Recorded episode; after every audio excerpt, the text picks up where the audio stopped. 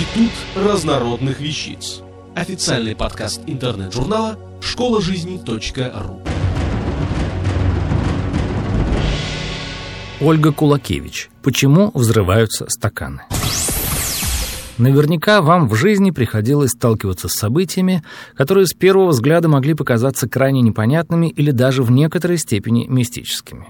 Вот и со мной в детстве произошел удивительный случай, оставшийся в моей памяти неким напоминанием о том, что какие бы непонятные вещи ни происходили с вами, им всегда можно найти рациональное объяснение.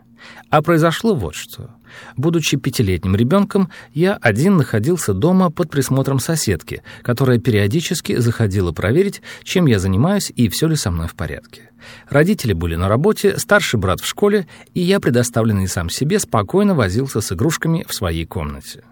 Вдруг на кухне раздался резкий хлопок, очень испугавший меня, после чего послышался громкий звон посуды. Немного успокоившись, я пробрался на кухню и, к своему удивлению, обнаружил удивительную картину. На полке кухонного шкафа, где у нас обычно стояла посуда, царил настоящий хаос.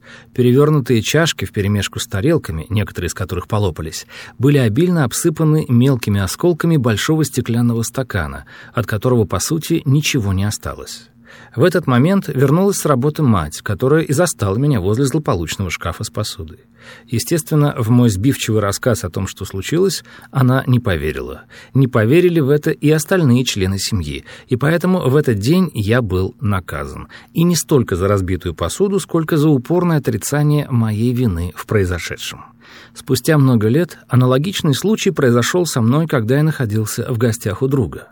На глазах собравшихся у моего товарища гостей в буквальном смысле разорвалась на кучу мелких осколков стоявшая на столе ваза чешского стекла. На этот раз крайнего искать не пришлось, и не только по той причине, что случившееся произошло на глазах достаточного количества людей, но и потому, что на то время я уже отлично знал о природе этого явления, о чем и объяснил взволнованным гостям, успокоив их. А дело вот в чем.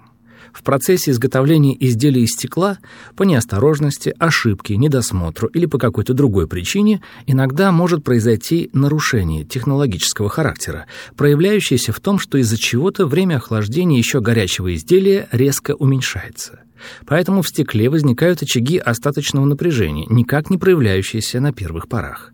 А при наличии таких напряжений постепенно растет количество дефектов структуры от периодического нагревания и охлаждения не только горячей или холодной водой, но и от изменения температуры воздуха. И внутри как бы накапливаются небольшие трещины. Когда количество дефектов достигает критического уровня, то стеклянное изделие может рассыпаться и от незначительного изменения температуры воздуха. Вот и все, и никакой мистики здесь нет. Конечно, жаль, что ребенком я не знал об этом, как не знали об этом и мои родители. Но зато теперь, каждый раз выслушивая от своих знакомых жалобы на их нерасторопных отпрысков, я непременно рассказываю им об этом случае, дабы прежде чем наказывать ребенка за ненароком разбитую вазу, они хорошенько задумывались, а не превращают ли они свое чадо в стрелочника, отвечающего за чьи-то ошибки. Автор статьи «Почему взрываются стаканы» Ольга Кулакевич. Текст читал Дмитрий Креминский. Институт разнородных вещиц. Официальный подкаст интернет-журнала школа жизни.ру. Слушайте и читайте нас на www.школажизни.ру.